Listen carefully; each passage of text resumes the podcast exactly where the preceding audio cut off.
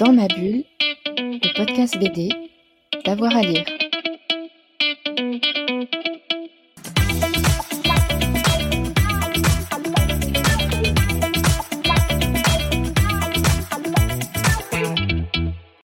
Bonjour à tous et à toutes, bienvenue dans ce nouvel épisode de Dans ma bulle, votre podcast 100% BD avec avoir à lire. Avant de commencer ce nouvel épisode, eh ben, un petit conseil, une petite recommandation, si vous pouvez nous laisser une petite note sur la plateforme sur laquelle vous nous écoutez, ça fait toujours plaisir et ça fait du bien au podcast. Allez, on va rentrer dans le vif du sujet maintenant, vous le savez, on mène depuis désormais quasiment deux ans avec mon complice Thomas Bonicel des émissions explorant les liens entre le cinéma et la bande dessinée. Thomas, bonjour. Salut Jérôme, salut à tous. Alors d'habitude, c'est vrai qu'avec toi, on parle de films, d'adaptation, et là, c'est un peu l'inverse. On va parler d'une bande dessinée, mais sur un réalisateur euh, complètement génial, un Jacques Tati. Ça s'appelle Tati et le film euh, sans fin d'Arnaud euh, Le Goueflec et Olivier Soupio. C'est chez Glénat et ça retrace donc la vie de Jacques Tati. Pourquoi tu as choisi cet album?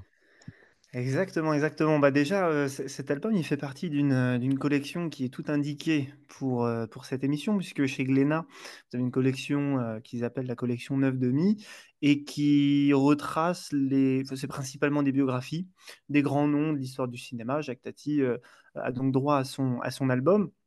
Et on a dans, dans cet album une sacrée, un sacré pari euh, à la fois visuel et narratif, euh, qui, auquel moi j'ai été euh, très sensible et qui m'a pas mal dérouté dans le bon sens du terme. Je pense qu'on va avoir le temps de, revenir un peu là-dessus, mais hum, pour être tout à fait honnête et complet, et je pense que c'est ça qui est intéressant aussi avec ma découverte de, de cet album, c'est que donc là je viens d'en achever la, la lecture. Avant de l'avoir entre mes mains, je n'avais jamais vu un film de Jacques Tati c'est toujours le cas. Il faut que je découvre. Donc, euh, là, il y a, je crois qu'il y a sept, il y a sept longs métrages. Donc, eh on, retrace un peu la création de, ces films-là. Et donc, euh, j'arrive un, un, petit peu en, terrain vierge. Je n'ai pas vraiment d'informations. C'est juste en tant que cinéphile, bon, on connaît Jacques Tati, on connaît sa réputation, mais c'est ça qui est, je crois, très intrigant avec Jacques Tati. En tout cas, pour ma part, c'est le cas. C'est que si on parle de Godard, si on parle de Truffaut, de Varda, je me dis, OK, nouvelle vague, ça s'inscrit dans ce cadre-là, précis. Ils apportent, euh, enfin, ils viennent de là, ils arrivent là, ils apportent ça au cinéma. Ben, Jacques Tati, j'ai jamais vraiment su. Euh, il y a toujours ce côté un peu hors cadre avec Tati, qui est, qui est un petit peu particulier et qui est extrêmement bien retranscrit dans la bande dessinée. Je trouve que l'esprit du personnage, je parle de personnage euh, à dessin, hein, euh, du personnage qui était euh, Jacques Tati est, merveilleusement retranscrit. On a parfaitement ce côté hors cadre, un petit peu insaisissable, aussi extrêmement perfectionniste. On aura le temps de, l'aborder, mais il était quand même assez, assez particulier, Tati. Donc oui, un album pour moi tout à fait original dans le sens où ben, je connaissais pas du tout Tati, ou seulement de réputation, et puis un album tout simplement de qualité aussi, sinon j'aurais pas pris forcément le temps de, t'appeler pour en parler, euh, Jérôme. Alors, c'est vrai que euh, Tati, c'est quand même un, personnage. Hein. Il est né en 1907. Son premier film, c'est 1949. Euh, donc, il y a un petit peu de temps. Il laisse passer du temps. Et tu l'as dit, à la fois réalisateur, à la fois acteur, mais aussi à la fois un personnage en lui-même hein, et, dans sa vie de, de, tous les jours, exactement, euh, euh, le monsieur Hulot. Euh, parle-nous peut-être du début du, du, Jacques Tati avant le, avant le cinéma. Est-ce qu'on le voit petit? Est-ce qu'on le voit grandir et devenir le cinéaste qui va être? Voilà, c'est ça. Alors en fait, le, tout début de la bande dessinée, on est déjà... Bon, le, principe hein, le, narratif de la bande dessinée est relativement classique. On commence à peu près au milieu de la carrière de, Jacques Tati, dans les années 50, et donc, on a un personnage qui va arriver, qui va commencer à le, questionner, puis bah, il va revenir, il va entrer un peu en introspection, et puis il va lui expliquer, par la même occasion euh, à nous, il va l'expliquer euh, un petit peu comment il a commencé, euh, un petit peu, un petit peu sa carrière. Donc, oui, on retrace sa jeunesse, on retrace sa carrière artistique. On est relativement bref sur sa, sur sa jeunesse et, on va s'attacher à euh, plutôt saisir l'esprit du personnage plutôt qu'à être euh, très précis, très exhaustif sur, euh, sur le personnage. C'est ça qui, qui m'a plu. Donc on va voir assez vite comment il va devenir, devenir cinéaste. Et donc juste avant de, devenir cinéaste, bon d'ailleurs jusqu'à la fin de sa carrière en fait, on voit à quel point il était. Euh, moi, le mot qui me vient, je pense qu'il correspond plutôt, plutôt bien, c'est trublion. Voilà. Hmm. C'est un personnage très euh, bon, insaisissable, je l'ai dit, mais c'était un, un fauteur de troubles, mais bon esprit, Hein, j'ai envie de dire, qui se fait d'ailleurs repérer par et pour ça, hein, avec ce côté un petit peu pitre, un petit peu clown, qui est tout à fait, tout à fait hors du cadre et qui va, et qui va donc, donc il va vite, vite se faire repérer et développer un univers bah, tout à fait, tout à fait singulier. Et je pense qu'il n'y a, pas grand monde qui ressemble à Jacques Tati. Enfin, c'est, Tati, c'est quand même, quand même assez particulier. Donc on retrace un petit peu sa, oui, sa, sa jeunesse, son goût pour la farce, le gag, le, on va voir le perfectionnisme dès le début euh, qu'il va mettre dans le moindre gag, capable de passer des heures, de le répéter des centaines, des milliers de fois. C'est vraiment ça qui va faire sa marque de fabrique. Et donc on va vraiment assister à la naissance du, phénomène, si, si, on peut le dire. Mais on va aller jusqu'au bout de sa carrière aussi, et on va décrire plutôt en détail la genèse de, euh, euh, bah, de ces six, je crois que c'est six en fait, euh, de ces six longs métrages, en tant que réalisateur, j'entends.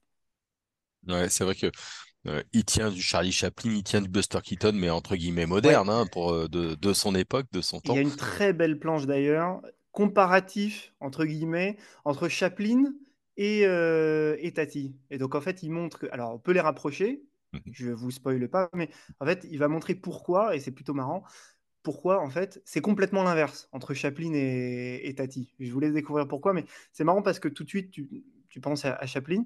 Bah, il y a une planche qui, je pense que les, auteurs se sont dit, tiens, on pense tout de suite à, Chaplin, on va faire une planche euh, là-dessus pour euh, un petit peu euh, démonter le, mythe, en tout cas jouer, jouer avec. Et il y a une mmh. planche qui est, pas mal là-dedans, dans la bande dessinée.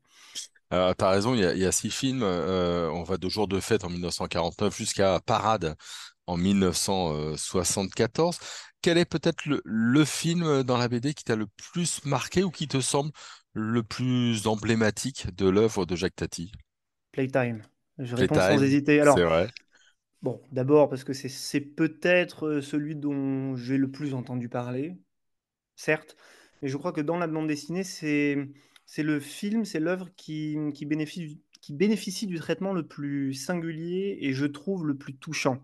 En fait, Playtime, c'est ce grand film qui arrive donc plutôt vers la fin de sa carrière.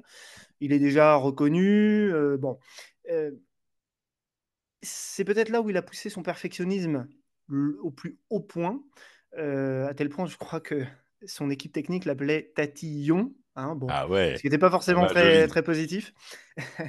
et donc, c'est un film pour lequel entre autres aventures, il va créer des décors absolument faramineux, qui vont coûter sacrément cher aussi, et des décors dans lesquels donc il va, il va placer son intrigue et il va se perdre un petit peu lui-même, en fait, dans un projet qui est presque bah, trop grand. Tu sais, on, a, on a toujours un petit peu ces, ces, ces, légendes-là dans le cinéma, de, voilà, de cinéastes qui se perdent pour des, des, projets un petit, peu, un petit peu trop grands ou qui les dépassent un petit peu. Il y a ce côté-là avec Playtime, donc ces immenses buildings, il fait construire un hall d'aéroport, il fait construire des buildings sur roulettes. Bon, beaucoup disent qu'il a inventé la défense avant la défense avec ses immenses tours d'acier. Bon, en vérité, euh, et c'est très bien raconté dans la BD, il, s'inspire de New York euh, parce qu'il a été à New York pour euh, récupérer un Oscar deux ou trois ans auparavant. Donc il fait construire ces décors absolument faramineux. Et il y a quelques planches comme ça dans l'album dans qui montrent cette solitude, en fait, cette solitude de, Tati dans des décors très impersonnels, euh, qui résulte de son génie, d'une certaine manière, mais dans lesquels il est très seul et, un petit peu perdu. J'ai trouvé ça particulièrement touchant. Ouais, en plus, c'est un, film difficile parce que ça va être un, échec commercial à, sa sortie, alors que lui-même avait refusé un petit peu Hollywood avant de, avant de le faire. Il aurait pu euh, être richissime, on lui a proposé les Monsieur Hulot euh, à droite à gauche, un peu partout, et il a conservé ses idées jusqu'au bout. Il aurait pu être richissime, euh, Jacques Tati, et en fait, il n'est pas du tout mort euh, richissime comme il aurait pu l'être. C'est un film à rapprocher de, de Metropolis, hein, notamment de, de Fritz Land dans, dans, sa vision euh, de, de, de, la ville. Tati réalisateur, Tati acteur, est-ce qu'on voit aussi un, peu l'homme euh, qu'il était, ce, ce Jacques Tati? Eh ben, un petit peu, mais mais pas tant que ça et c'est pas plus Ah. mal. Enfin, Mhm. évidemment, quand on aborde l'œuvre de qui que ce soit, d'ailleurs, on aborde forcément, l'homme. Alors, il y a 2 hypothèses, soit c'était un homme relativement secret, heu, soit, c'est un choix, heu, de la part, heu, des auteurs.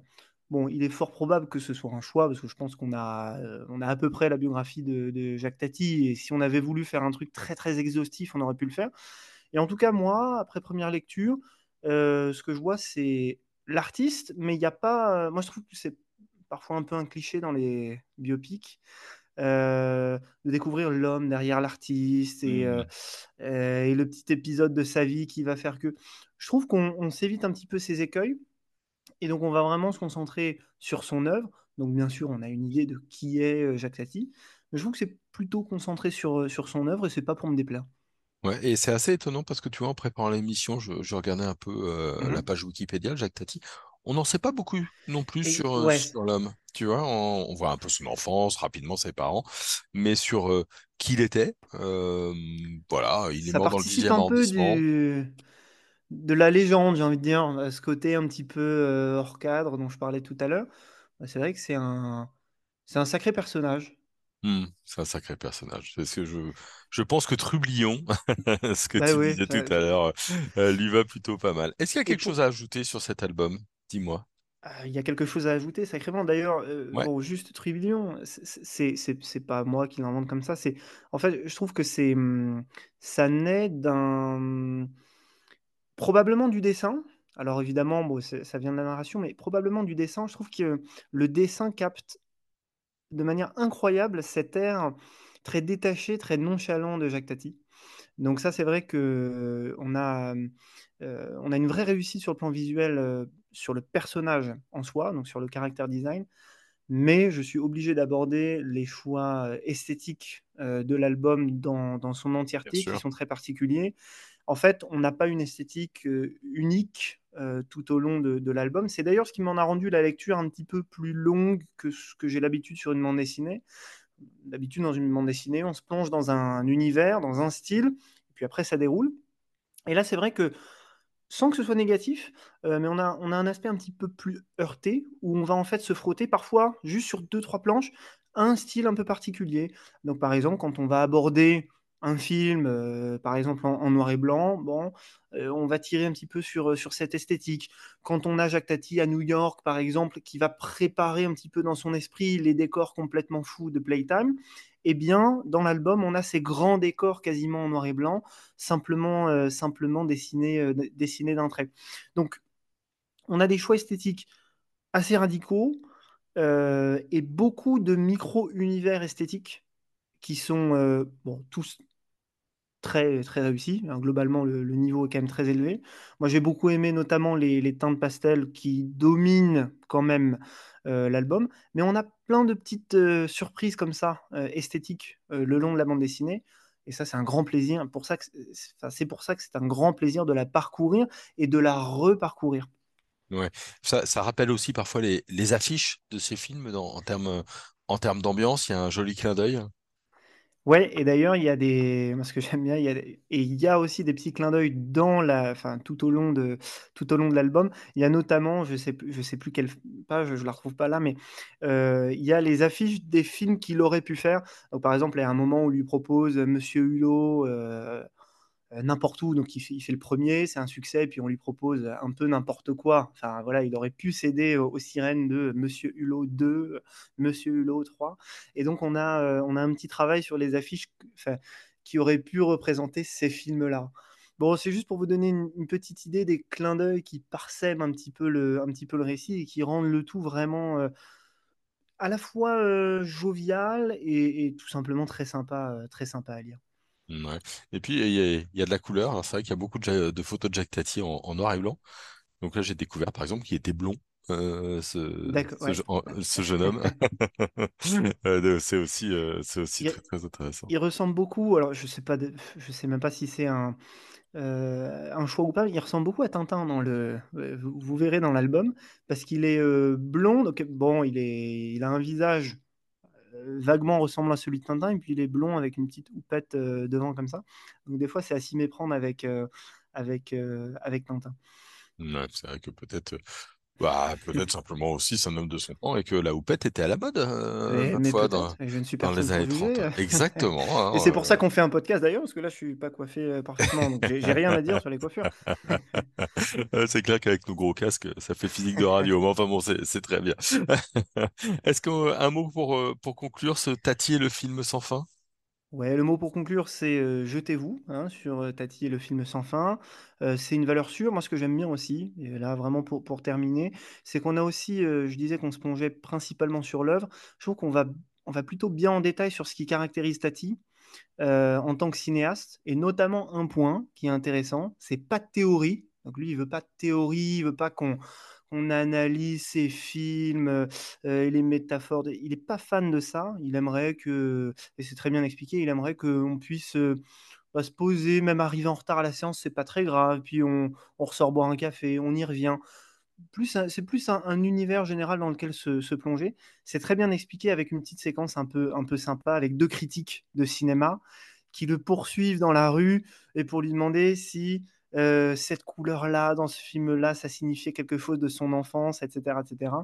Petite séquence très sympa, mais qui permet aussi d'explorer vraiment le Tati cinéaste. Donc jetez-vous sur la, sur la bande dessinée, ça vaut vraiment le coup que vous le connaissiez ou pas, ou simplement vous ayez envie de lire une, bande, une bonne bande dessinée, parce que c'est ça aussi dans une très belle collection. Tati et le film sans fin d'Arnaud euh, Le et euh, d'Olivier euh, Supio, c'est chez Glénat. Et vous avez compris, on vous le conseille vivement. Merci beaucoup Thomas. Mais de rien Jérôme, merci à tous. Merci à vous qui nous avez écoutés. Et puis, bon, on se retrouve très vite pour un nouvel épisode. Si on vous manque, on a plus de 300 épisodes maintenant en archive. Donc, on peut passer du temps ensemble et en bande dessinée. Allez, bonne journée tout le monde et à très vite. Dans ma bulle, le podcast BD, d'avoir à lire.